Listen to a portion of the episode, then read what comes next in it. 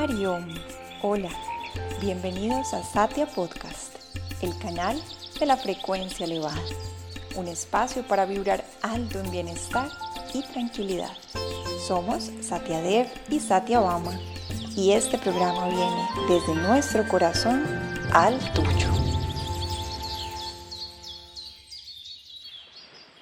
Hariom, hola y bienvenidos a este episodio número 17 en estos 21 días del cultivo de la paciencia, ya llegando a nuestra recta final, muy contentos con todos los temas y todo el conocimiento que se ha desencadenado en este podcast de 21 días, que aunque no lo crean, también ha sido bastante interesante para nosotros sacar y manifestar toda esta información y ponerla en formato de 21 días. Muy agradecidos de tenerlos acá hoy. Vamos a dedicar este episodio para hablar de un tema muy especial y es esa relación entre la alimentación y el pensamiento, las emociones. Porque al, estar hablando de la paciencia, es necesario entender, como lo vimos en episodios pasados, que transformar nuestro carácter requiere de un cambio y una transformación en nuestro estilo de vida. Entonces el cuerpo humano necesita alimento por dos motivos. Primero como combustible para producir la energía necesaria para sobrevivir, movernos y experimentar todas las situaciones de la vida. Y la segunda es por la regeneración continua de nuestro cuerpo y sus tejidos. Nuestro cuerpo constantemente está cambiando y el alimento es el que se encarga de formar esos nuevos tejidos. Entonces una dieta pura, adecuada y natural es la manera de ayudar a nuestro cuerpo a suplir esas dos necesidades básicas. Hemos todos escuchado que somos lo que comemos y es literal. Nuestra dimensión más gruesa es este cuerpo físico, que es el vehículo que tenemos en esta vida para caminar, andar y recorrer este camino espiritual. Y eso, ese, ese pequeño refrán de que comemos, de que somos lo que comemos, es cierto en más de una forma. Como ya hemos mencionado anteriormente, necesitamos comida, alimento, para mantener las funciones vitales. Pero también ese alimento tiene efectos más sutiles, porque forma la sustancia de nuestra mente y por lo tanto puede influenciar la mente, los estados mentales y las emociones. Se dice que la pureza de la mente depende de la pureza del alimento. Comida fresca, ligera, nutritiva, llena de prana, mantiene nuestro cuerpo en forma y flexible, nuestra mente enfocada, con claridad aguda y hace que ambos, cuerpo y mente, estén receptivos y dispuestos a esa práctica de yoga. El ser humano vive en promedio 75 años. Vamos a entrar un poquito en matemáticas simples. Y digamos que en esos 75 años, cada uno tiene tres comidas al día. Entonces, tres comidas al día, multiplicado por 365 días que tiene un año, son aproximadamente en esos 75 años que el ser humano vive en promedio 82 mil comidas en la vida.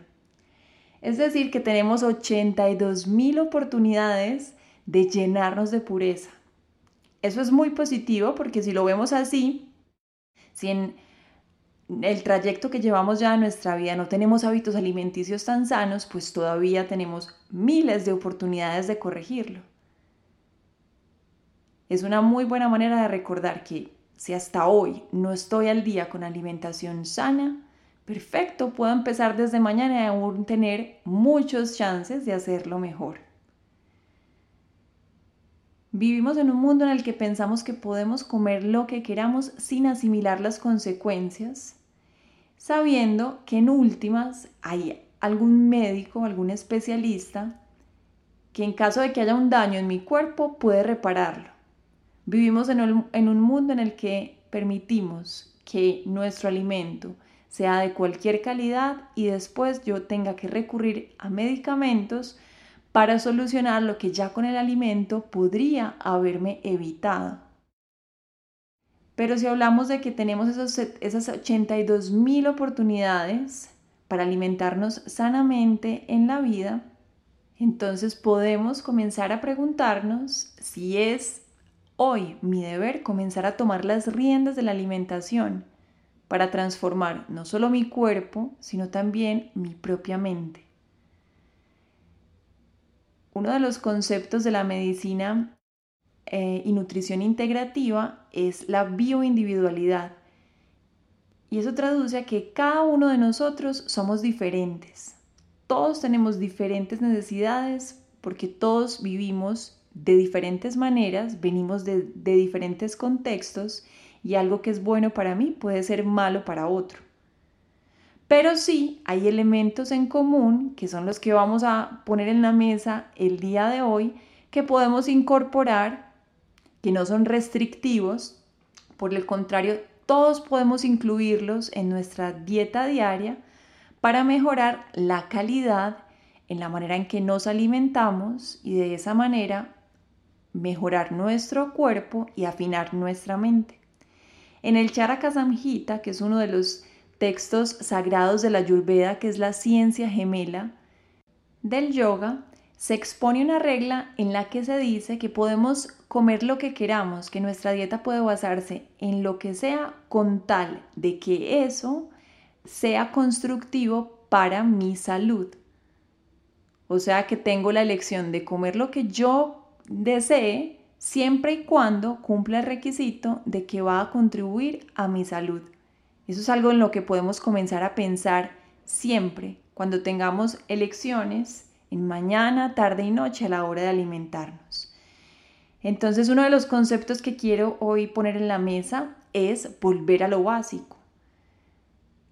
Reconocer la importancia de consumir alimentos integrales. Tomar más agua, cocinar un poco más,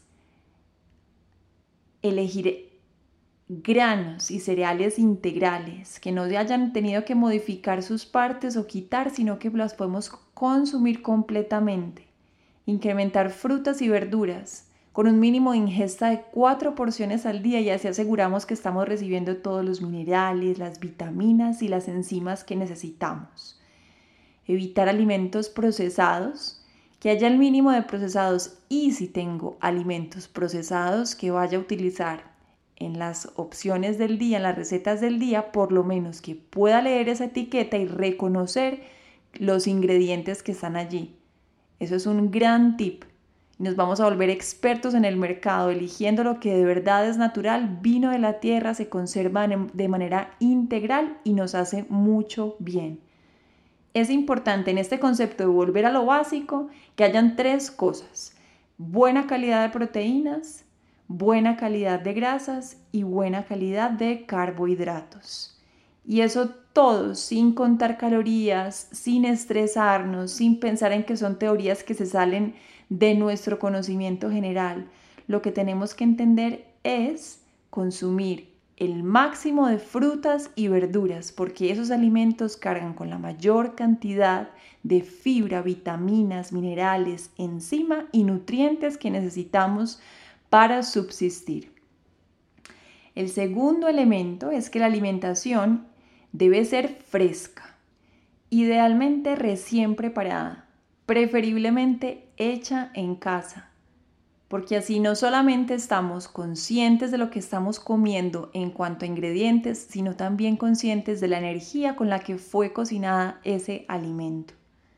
Eliminar al máximo enlatados y procesados, reducir al máximo productos congelados porque se pierde una buena cantidad de prana, energía vital. Tercer herramienta, los alimentos deben consumirse calientes o a temperatura ambiente, porque si consumimos alimentos fríos, congelados, van a apagar nuestro fuego digestivo interno que es tan necesario para que haya una correcta digestión. Entonces, idealmente, comerlos, si no es posible calientes, mínimamente a temperatura ambiente. Un elemento importante, que es el cuarto, es bendecir el alimento. Asegurarnos de que ese acto de comer sea un ritual personal, íntimo. Demos las gracias por las manos que sembraron ese alimento, por las manos que lo cosecharon, por el alimento mismo, por nuestro cuerpo que va a recibir ese alimento. Comer de manera consciente, sin hacer nada que me agite en ese momento, alejarme del celular, alejarme del computador, del televisor, idealmente comer en silencio, regalarme esos primeros momentos en los que estoy recibiendo el primer bocado de manera consciente, como mindful eating, hacernos muy conscientes de ese momento en el que vamos a comer. Quinto elemento, consumir solo las cantidades adecuadas. Y eso creo que es uno de los grandes retos para este mundo moderno en el que hay tantas opciones, todo el tiempo estamos bombardeados con imágenes, todo el tiempo tenemos en mente recetas, la comida es un acto social, entonces todo el tiempo saturados con esa información estamos muy deleitados con la comida y se nos hace difícil calcular las porciones. Pero se dice que idealmente, se dice en yoga y en todas las tradiciones espirituales que idealmente comer a llenar el estómago con el 75% de alimento y dejar el 25% disponible para que el fuego digestivo haga su proceso, para no indigestarnos. Eh, dicen nuestros maestros a manera de chiste, comer hasta quedar con hambre, comer quedando con un poquito de hambre. Sexto punto, masticar de una forma consciente. Es algo también en lo que nos cuesta porque sobre todo en momentos en que tenemos mucha hambre, queremos tragarnos la comida en pocos mordiscos, pero si lo hacemos recordando que la digestión comienza en la boca con la salivación, masticando los alimentos, vamos a romper el alimento, predigerirlo para que nuestro organismo no tenga que sobreesforzarse haciendo eso. Y si masticamos conscientemente los alimentos, vamos a sentir cómo nos vamos a sentir satisfechos antes Hagamos el ensayo. Séptimo, mezclar frutas con vegetales puede ocasionar un aumento exagerado de la fermentación intestinal. No se recomiendan mezclar frutas con vegetales. Aunque ambos son excelentes, tienen diferentes procesos y tiempos de digestión y de descomposición. Y si las consumimos juntas, estamos haciendo una bomba en el cuerpo, donde las frutas se van a predigerir con mayor rapidez y se va a generar una, una, especie de, de vinagre de fermentación que va a ser contraproducente para la digestión. Entonces las frutas excelentes, idealmente comerlas solas. Los vegetales excelentes, idealmente comerlos solos. Octava regla. No consumir bebidas frías inmediatamente después de terminar de comer o durante la comida, por lo mismo que estamos hablando de que tenemos ese fuego digestivo que conocemos en Ayurveda y en yoga como Agni, que necesitamos para que se digiera bien la comida, bien el alimento, ese fuego digestivo que está generando ese movimiento y al poner líquidos fríos en el cuerpo mientras está produciendo la digestión estamos apagando el fuego digestivo. Y la última regla o recomendación es comer, digerir y escoger alimentos orgánicos. Orgánicos quiere decir que en su producción no se utilizaron pesticidas, fungicidas, herbicidas, lo que hace que nuestro cuerpo esté sano y no reciba esa dosis de químicos al ingerir esos alimentos.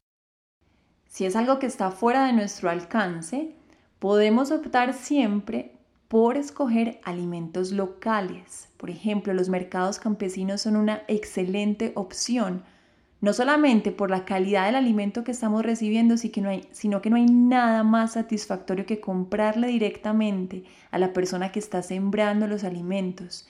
Se crea un vínculo especial. En este momento, en todas partes seguramente hay opciones para encontrar este tipo de lugares donde haya el menor número de intermediarios posibles y se pueda comprar directamente a nuestros campesinos y así también apoyamos la economía local. Al hablar de paciencia, que es nuestro tema central, y al reconocer que el alimento tiene un fuerte efecto en la mente, entonces debo consumir alimentos que produzcan relajación, que reduzcan ese nivel de agitación en la mente y en el cuerpo. La impaciencia es una emoción caliente y cuando se agrava tiende a provocar inflamación o irritación, por lo que evitar alimentos pesados, picantes, fritos y refinados le va a hacer muy bien a nuestro cuerpo y a nuestras emociones. Para evitar también que se manifiesten esos episodios de calor en nuestro cuerpo, donde nos hierve la sangre, como es la impaciencia, la irritación, la rabia, una muy buena recomendación sería mantenernos bien hidratados asegurarnos todo el tiempo que estamos tomando líquidos que nos mantengan frescos y que mantengan equilibrada nuestra temperatura corporal. También optar por aromáticas calmantes como la manzanilla, la menta, la hierbabuena, la lavanda. En últimas, todas las prácticas que estamos haciendo, recomendando e instruyendo en este podcast nos van a hacer cambiar nuestro estilo de vida y nuestro comportamiento mental y natural y orgánicamente se va a transformar nuestra alimentación. Al hacernos más conscientes y más sensibles de lo que está pasando con nuestro cuerpo, con nuestra mente, con yoga, pranayama, relajación, meditación, reflexión, naturalmente nuestros hábitos alimenticios también van a estar un poco más refinados. De nada sirve comer todo el brócoli del mundo si no tenemos a nuestro alrededor buenas relaciones, si no estamos cultivando virtudes, si no le damos prioridad al amor propio, si no estamos asegurándonos de cumplir y cultivar una práctica espiritual, si no estamos cultivando alegría, si no estamos contentos en nuestro trabajo. Todos estos elementos que acabo de mencionar corresponden a lo que conocemos como alimentación primaria es mucho más importante para nuestra salud física y mental y emocional tener balance en todas las áreas de la vida que acabo de mencionar, trabajo, relaciones, finanzas, espiritualidad, alegría, familia, mi hogar, que preocuparnos por cumplir con una lista de ítems que necesito en la cocina. Eso sería alimentación secundaria, que también es muy importante, pero darle prioridad a ese tipo de nutrición que está por fuera del plato. Una alimentación en balance es nutrición holística en cada dimensión del ser. A nivel físico, todo lo que mencionamos anteriormente en este episodio.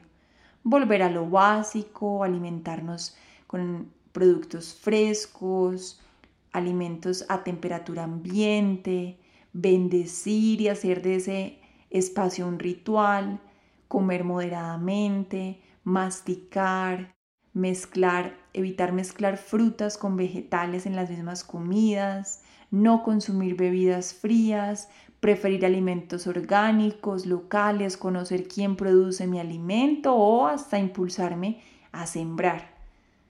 Todo eso es alimentación para la dimensión física del ser.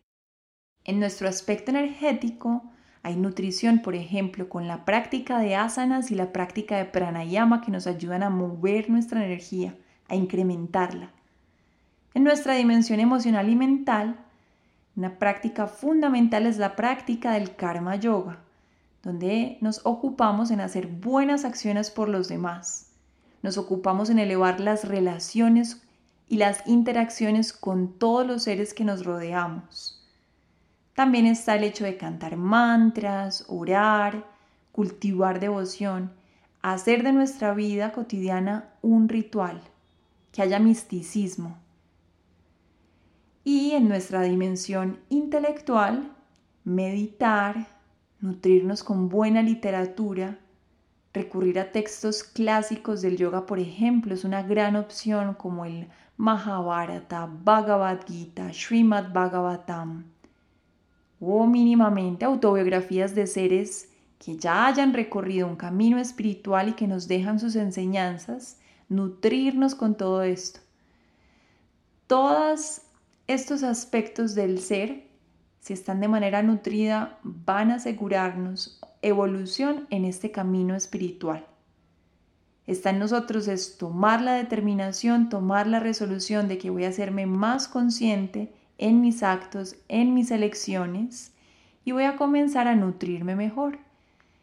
Espero que haya sido muy útil este conocimiento, esta información que compartimos hoy con ustedes. Recuerden siempre, si tienen alguna duda, pueden contactarnos en nuestra cuenta de Instagram, en Facebook, a través del correo electrónico. Estamos acá para servirlos. Nos vemos en un próximo episodio. Hari Om Tat.